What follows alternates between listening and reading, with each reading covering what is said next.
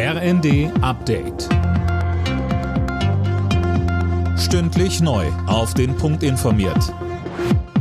Ich bin Christiane Hampe. Guten Abend. Das Nachfolgemodell für das 9-Euro-Ticket steht offenbar. Im Eckpunktepapier für die Verkehrsministerkonferenz in Bremerhaven morgen ist die Rede von einem 49-Euro-Ticket. Das berichtet die Rheinische Post. Colin Mock. Klimaticket Deutschland soll es heißen und im Jahresabo erhältlich sein. Unklar ist, ob Kunden es auch für einen einzelnen günstigen Reisemonat kaufen können. Aber wie das 9-Euro-Ticket soll auch der Nachfolger bundesweit im ÖPNV gelten.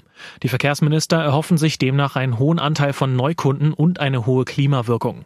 Ab wann das 49-Euro-Ticket erhältlich sein wird, hängt allen voran von der Finanzierung ab. Die muss noch geklärt werden. Auf den öffentlichen Dienst kommt eine harte Tarifrunde zu. Die Gewerkschaften fordern 10,5 Prozent mehr Geld für die Beschäftigten. Ab Januar verhandeln Verdi und Beamtenbund mit den Kommunen und dem Bund über die Gehälter für die 2,5 Millionen Beschäftigten.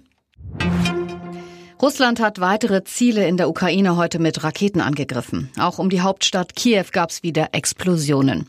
Der ukrainische Präsident Zelensky hat die G7-Staaten um Unterstützung beim Aufbau eines Schutzschirms gebeten. Eileen Schallhorn.